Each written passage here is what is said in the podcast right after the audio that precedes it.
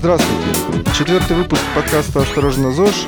С вами постоянный ведущий Олег Терн и Алина Фаркаш. Алина, привет! Привет! На SoundCloud был комментарий к нашему прошлому подкасту. Звучал он примерно так. А можно ли поподробнее разобрать вариант полной гиподинамии, когда даже намек на прогулку вызывает отвращение? При этом через пару сотен метров быстрого шага уже отдышка, лестница в метро кошмар и ужас, ощущение неповоротливого тяжелого тела, обвешанного гирями. С чего начать? Какой алгоритм? Как внедрять физическую активность? Я в прошлом выпуске забыл упомянуть одно интересное исследование. Там людей с артритом проверяли на двигательную активность, и оказалось, что практически все они находятся в гиподинамии, то есть двигаются менее 5000 шагов. Было связано это с тем, что само заболевание э, делает их слабее, ослабляет, и мысль о том, чтобы двигаться, вызывает опасения, что будет накапливаться усталость. Этих людей разбили на три группы. Всем троим провели лекцию и рассказали о том, что на самом деле, если они будут больше двигаться, они будут себя лучше чувствовать. Будет меньше болевой синдром, будет лучше самочувствие и меньше накапливаться усталость. И после этого первую группу оставили в покое и никаких заданий не давали. Второй группе дали шагомер и больше ничего не делали. А третьей группе дали шагомер и поставили цель на 10% каждые две недели увеличивать двигательную активность. Через какое-то время проверили, как обстоят дела у всех трех групп, и оказалось, что в первой группе, которая только лекцию прослушала, практически ничего не изменилось. Во второй группе, которая в дополнение к лекции получила шагомер, увеличения двигательной активности были достаточно заметные, то есть эффект от того, что люди получали обратную связь от шагомера, был хороший. А вот третья группа, которая еще и цель поставили, увеличивать по 10% физическую активность каждые две недели, вот они по прошествии какого-то времени в среднем на 160 с чем-то процентов увеличили двигательную активность. И по опросникам лучше себя чувствовали, меньше было у них накопления усталости. Это был очень положительный эффект. Так вот, рекомендация в случае, если не знаете, с чего начать, попробовать ставить себе маленькие простые цели. Небольшие, 10% за две недели.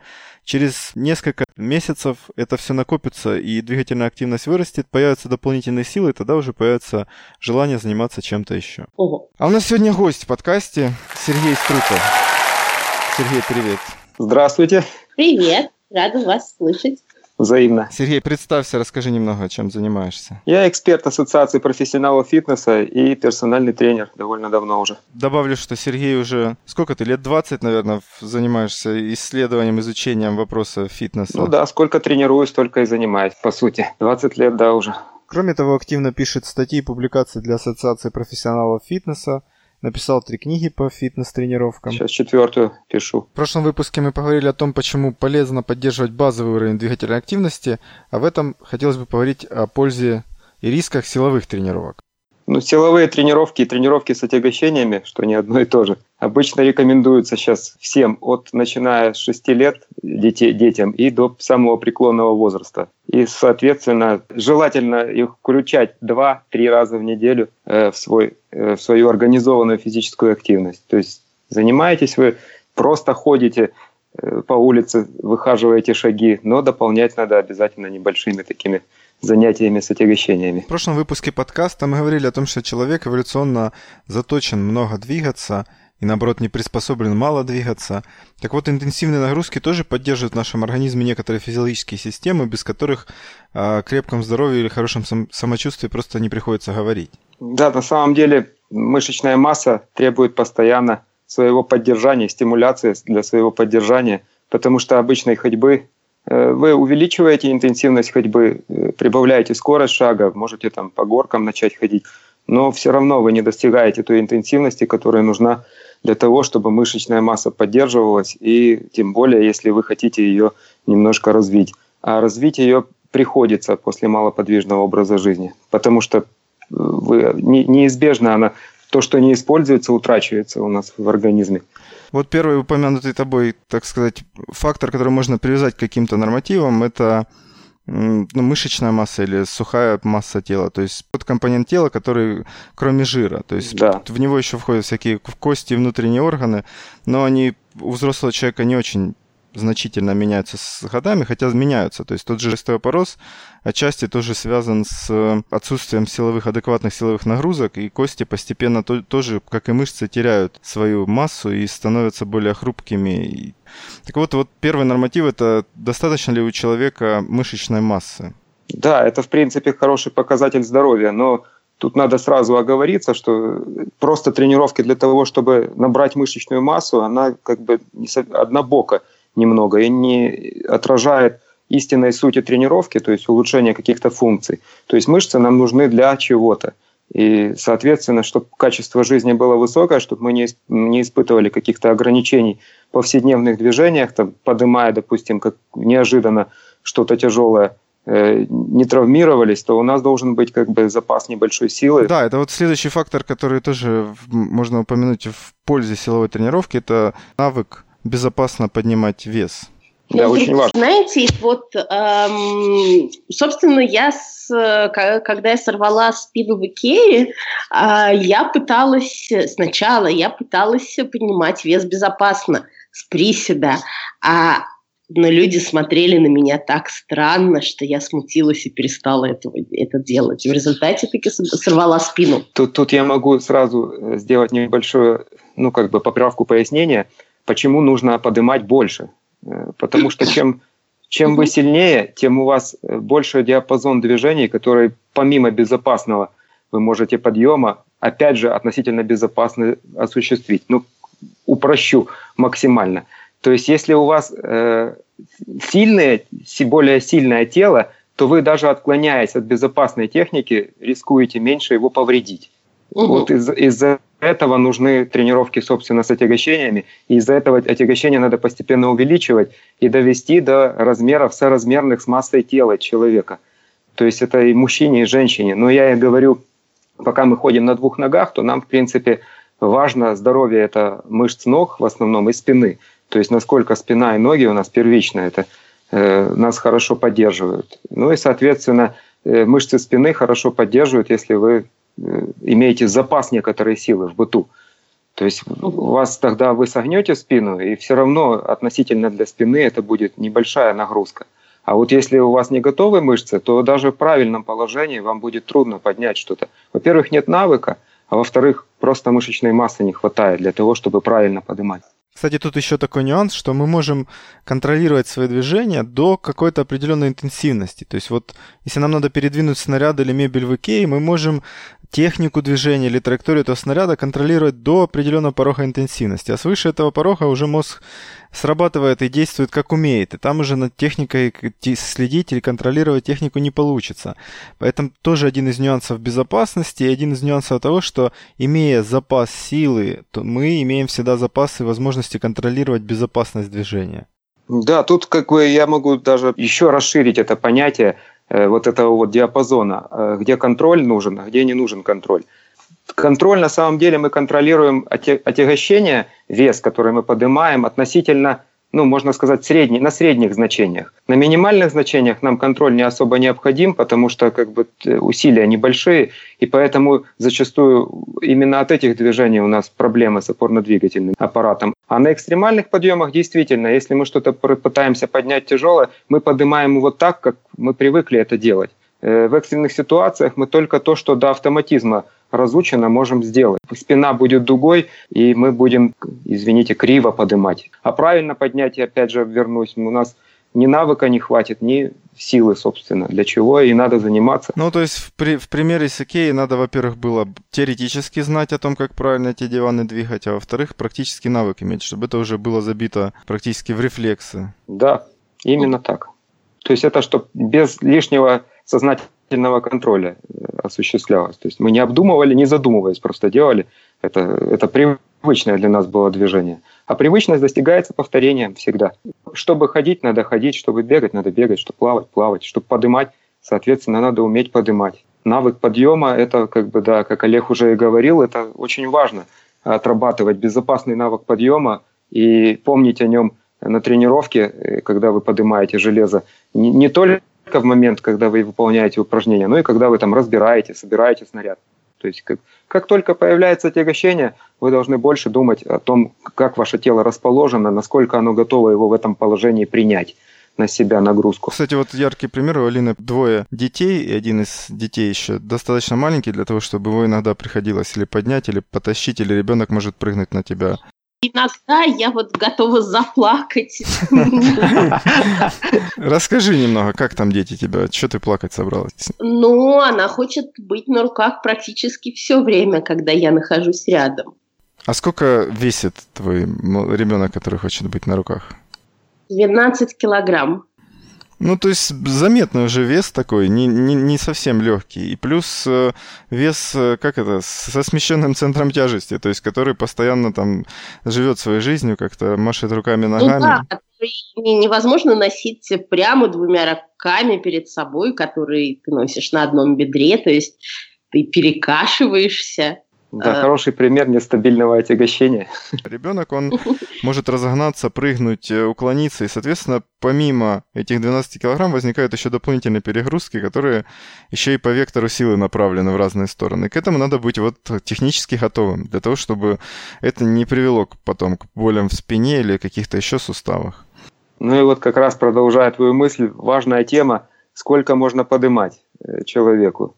Если мы не будем поднимать, как есть такие очень осторожные рекомендации, там больше трех, больше пяти килограмм не поднимать. Ну, в основном для женщин. Я, я сделал маленькое уточнение. Для ну, мужчин да, обычно вот нету таких рекомендаций, а вот для женщин говорят, что да, иногда 5-10 там, килограмм лимит. Хотя вот 12-килограммовый ребенок как... Пожалуйста, да, надо поднимать его, и куда ты денешься. Я к тому, что вот те, кто особо боятся там поднимать в зале что-то, э, во-первых, должны помнить, что это не надо сразу просто поднимать, и во-вторых, надо помнить, и это самое главное, что надо быть готовым поднимать все-таки больше, чем э, вы в быту э, поднимаете, как, какие-то могут быть нагрузки в быту. Поэтому фактически вы тренируете, силовая тренировка у вас сводится к тому, зачем вот этот я приводил вес, там, сравнимый с массой тела, чтобы вы в какой-то ситуации не попали, как говорится, в, тот, в такой как бы в такую ситуацию, в такое положение, что вы физически не сможете что-то сделать или сделаете это с, с конкретным ущербом для здоровья, для своего.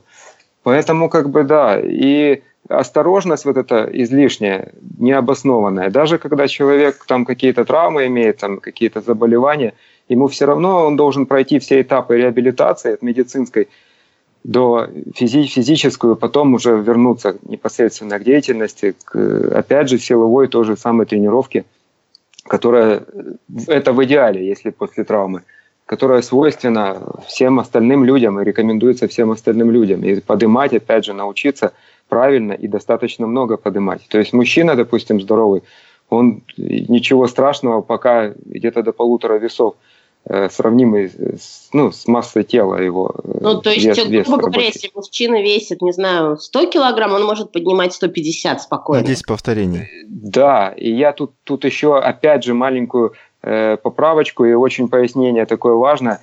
Э, оптимальная масса тела как раз собственного здесь да. играет большую роль, потому что нам важна не столько абсолютная сила наша, сколько относительная наша сила. То есть э, именно относительная сила наша, с которой мы проявляем по отношению к своей массе тела, э, это и показывает функциональность. Допустим, когда речь идет там о подтягиваниях, о отжиманиях, вот я не могу говорить подтягиваться, там мужчина, тем более женщина.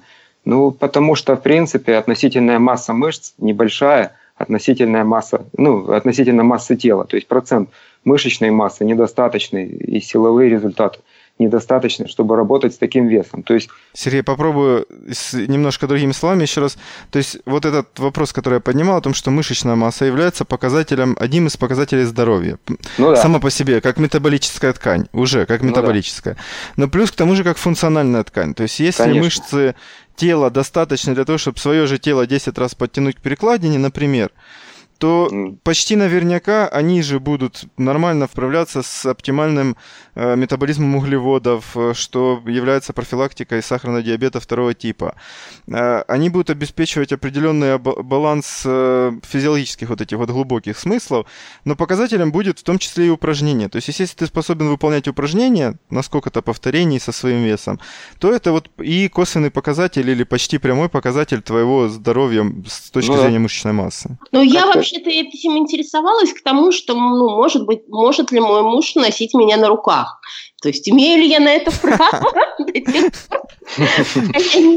Не знаю, 50 килограмм. 50 килограмм для мужчины здорового, если собственный вес у него порядка 80 килограмм, как у среднего мужчины, то это не, не проблема совершенно. Ну, к сожалению, я еще не 50, я далеко не 50 килограмм. А вот это вот как раз да. вопрос, который я и подымал, э, оптимальная масса тела. То есть э, вы же тоже должны понимать, что если Э, вы весите столько же примерно, сколько ваш мужчина. Так, ты заходишь на... Да, это гипотетические обсуждения. Давай, ты заходишь на тонкий лед. Я понимаю, э, поэтому я все зависит от готовности. выбираю выражение. Алина, тут все-таки давай не путать. Ну, Смотри, требу... Я думала, что я имею право весить в полтора раза больше моего мужчины. А, Нет, это уже ваши личные семейные дела. Тут вопрос в том, что мужчина вполне должен тебе тебя тягать на руках, но после определенного периода подготовки. То есть нельзя требовать от любого человека этого сразу и слету, и особенно проверять. Просто часто в бытовых всех историях проверки этих всех навыков проходят на спор. То есть либо на спор, либо а, прижало. То есть либо надо срочно мебель переставить на выходных, а до этого 10 лет ничего тяжелее там 5 килограмм в руки никто не брал. И после этого, конечно же, да, силовые нагрузки становятся очень вредными, потому что все потом страдают. Либо на спор, там, жену куда-то отнести, либо там с мужиками что-то поспорить. И вот тут бытовые травмы чаще всего и происходят. Да, поэтому после периода подготовки определенной, то есть потихоньку начинать тренироваться, можно на руках носить. Хорошо, следующий вопрос, который стоит поднять, это Почему именно силовые тренировки? Может, достаточно каких-нибудь аэробных нагрузок? Или стараться, допустим, если вы занимаетесь бегом, еще интенсивно бегать, и это покроет все потребности сможет поддерживать мышечную массу и выполнять все эти функции, которых мы ожидаем от силовых нагрузок? Да, во-первых, э, потому что это эффективнее, чем просто надеяться на то, что от физической активности интенсивной, там, от бега, от физической, тем более работы какой-то, Э, у нас будет э, достаточная мышца, хорошо развита и сбалансирована. Ну и опять же, нагрузка регулируется очень точно. И достигаются результаты эти положительные. Сильный человек становится достаточно быстро. Главное, чтобы она не вытеснила и не превратилась во что-то, э, когда вся жизнь подчиняется результатам в силовых тренировках это тоже не очень хорошо, это крайности тоже. Да, Алина, то есть жизнь твоего мужа не должна полностью подчиниться идее носить тебя на руках.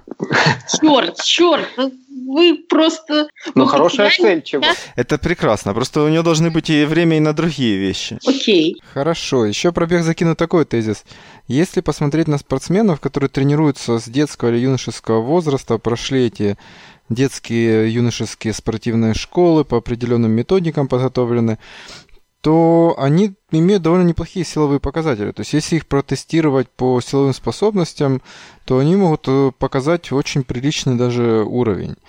Если же посмотреть на тех людей, которые увлеклись спортом в более зрелом возрасте и отдают предпочтение только аэробным нагрузкам, например, только бегают марафоны, полумарафоны, готовятся к ним, и протестировать их силовые способности, то часто оказывается, что они недостаточные, то есть они не соответствуют тем, тому уровню а, аэробных способностей человека, э, которые уже развиты, и мышцы недостаточно сильные. И это может влиять и на здоровье суставов, и на здоровье в целом опорно-двигательного аппарата, потому что должен быть определенный баланс между способностью проявлять силу и выносливостью и с аэробными способностями. Ну, тренировка с отягощениями сейчас во всех видах спорта есть фактически как дополнение, потому что это общая рекомендация по двигательной активности, это входит в ОФП так называемое – то есть общефизическую подготовку в видах спорта, которые не связаны напрямую с подниманием штанги. Давай более понятный пример, такой образный. Я недавно слышал такую историю. Еще же там 10-15 лет назад силовыми тренировками в основном качки интересовались. А, и вот рассказ одного бывало такого э, качка о том, что вот он помнит, как к ним на тренировку приходили легкоатлеты, мол, щуплые парни девчонки залазили под штангу, которая для них качков казалась тяжелой, и выполняли какие-то там десяток повторений, у всех глаза на лоб вылазили. В общем, запомнился. Оставил у него такую психотравму в душе на годы. Воспоминания о том, как щуплые маленькие легкоатлеты справлялись с тяжелыми весами. Э, к чему я вообще на самом деле эту тему затронул? Это еще просто один эффект для здоровья с точки зрения силовой, силовой подготовки. Так вот, у этих самых легкоатлетов, у которых большой объем аэробных нагрузок, то есть большой объем в их основном виде спорта, циклических тренировках, но их мышцы с точки зрения силы и функциональной готовности, они позволяют эти нагрузки нормально переносить. А у человека, который не подготовлен и, и по силовым, и по аэробным показателям к большому объему нагрузок, после этого большого объема нагрузок могут возникать всякие неприятные штуки. Там боль в спине, боль в суставах, боль в коленях, иногда усталостные переломы, потому что кроме мышц еще и кости должны быть ко всем этим нагрузкам готовы. Проблема вот, силовая подготовка включается не просто так вот, э, для подготовки спортсменов, а потому что достаточная сила мышц защищает еще и при любых других нагрузках, Именно других так. типах нагрузок. Именно так. Это силовая тренировка, тренировка с отягощениями, она включается, чтобы уменьшить вероятность и количество травм у человека, который занимается не подъемом, допустим, штанги в основном, а, допустим, бегает. Потому что эффективность э, бега того же зависит от того, насколько мышечная масса хорошо работает и управляется, и насколько ее много. Э, до определенных, понятно, что величин для этого вида спорта. То есть, в принципе, опять же, понятие оптимального веса и относительной силы у нас всплывает. Важно быть относительно сильным и достаточно готовым именно по отношению тому весу, к, тому, к, тому, к той активности, которую ты хочешь э, проявлять где-то. Заниматься спортом тоже надо быть подготовленным.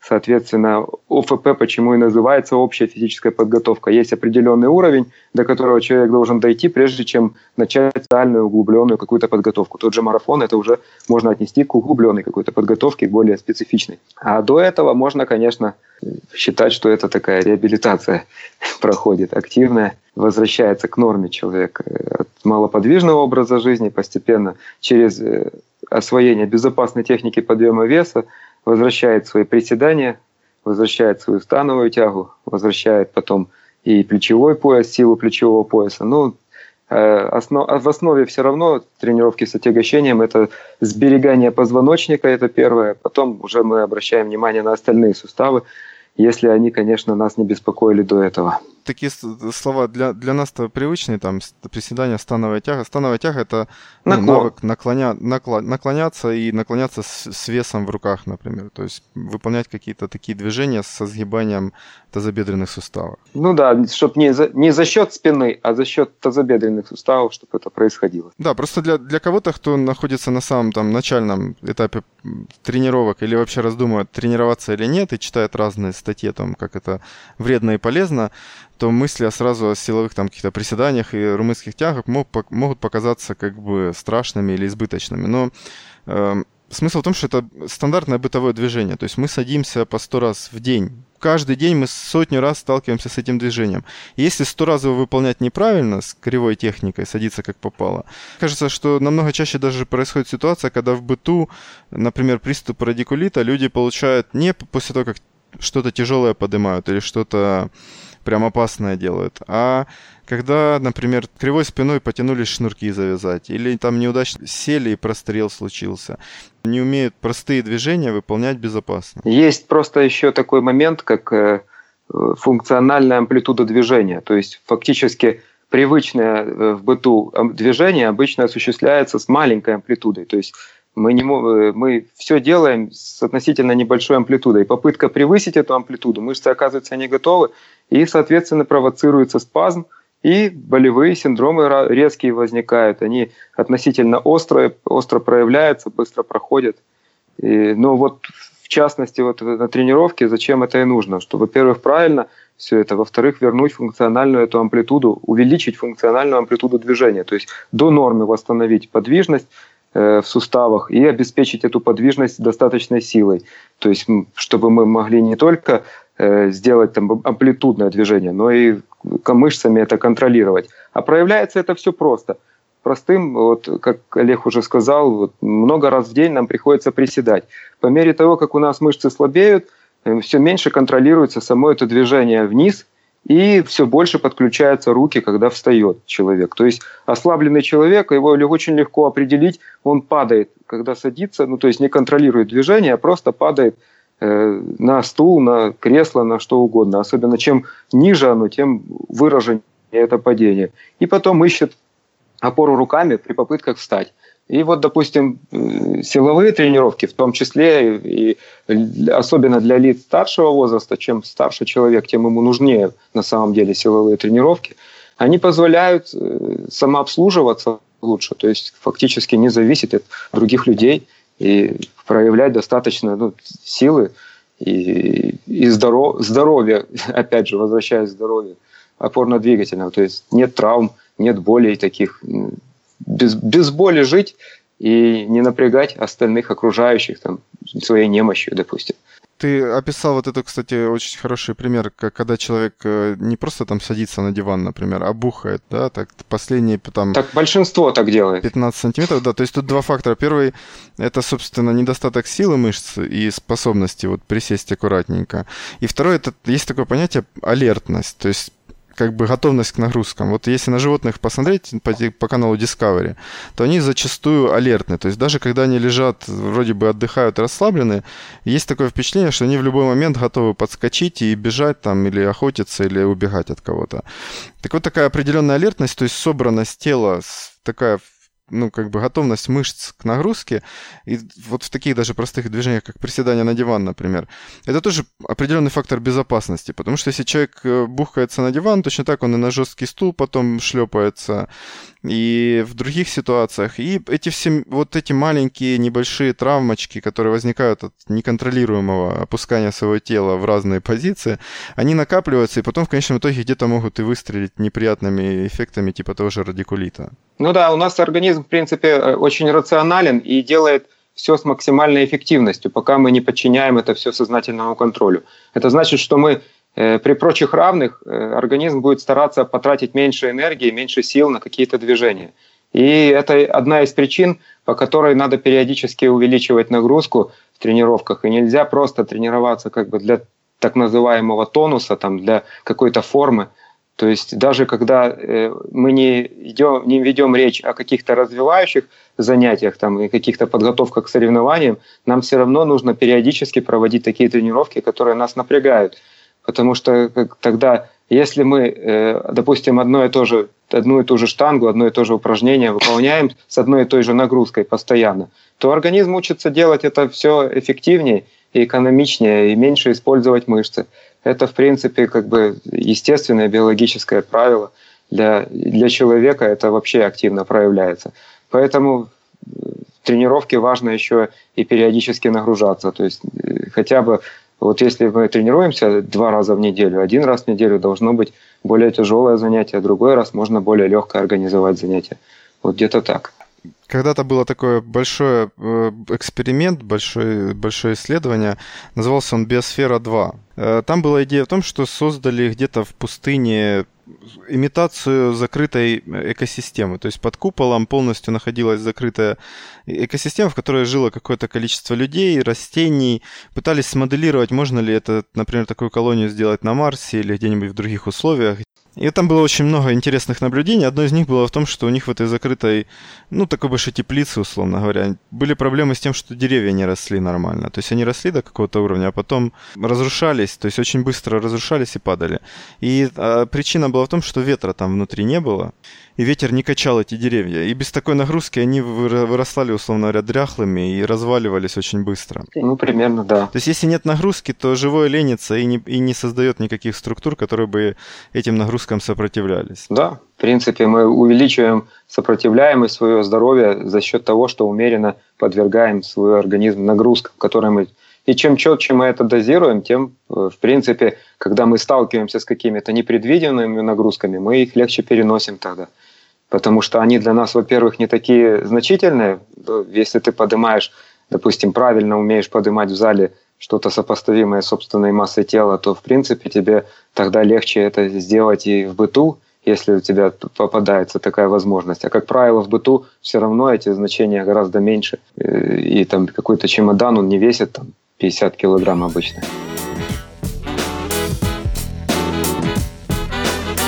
Продолжение беседы слушайте в следующем выпуске подкаста «Осторожно, ЗОЖ».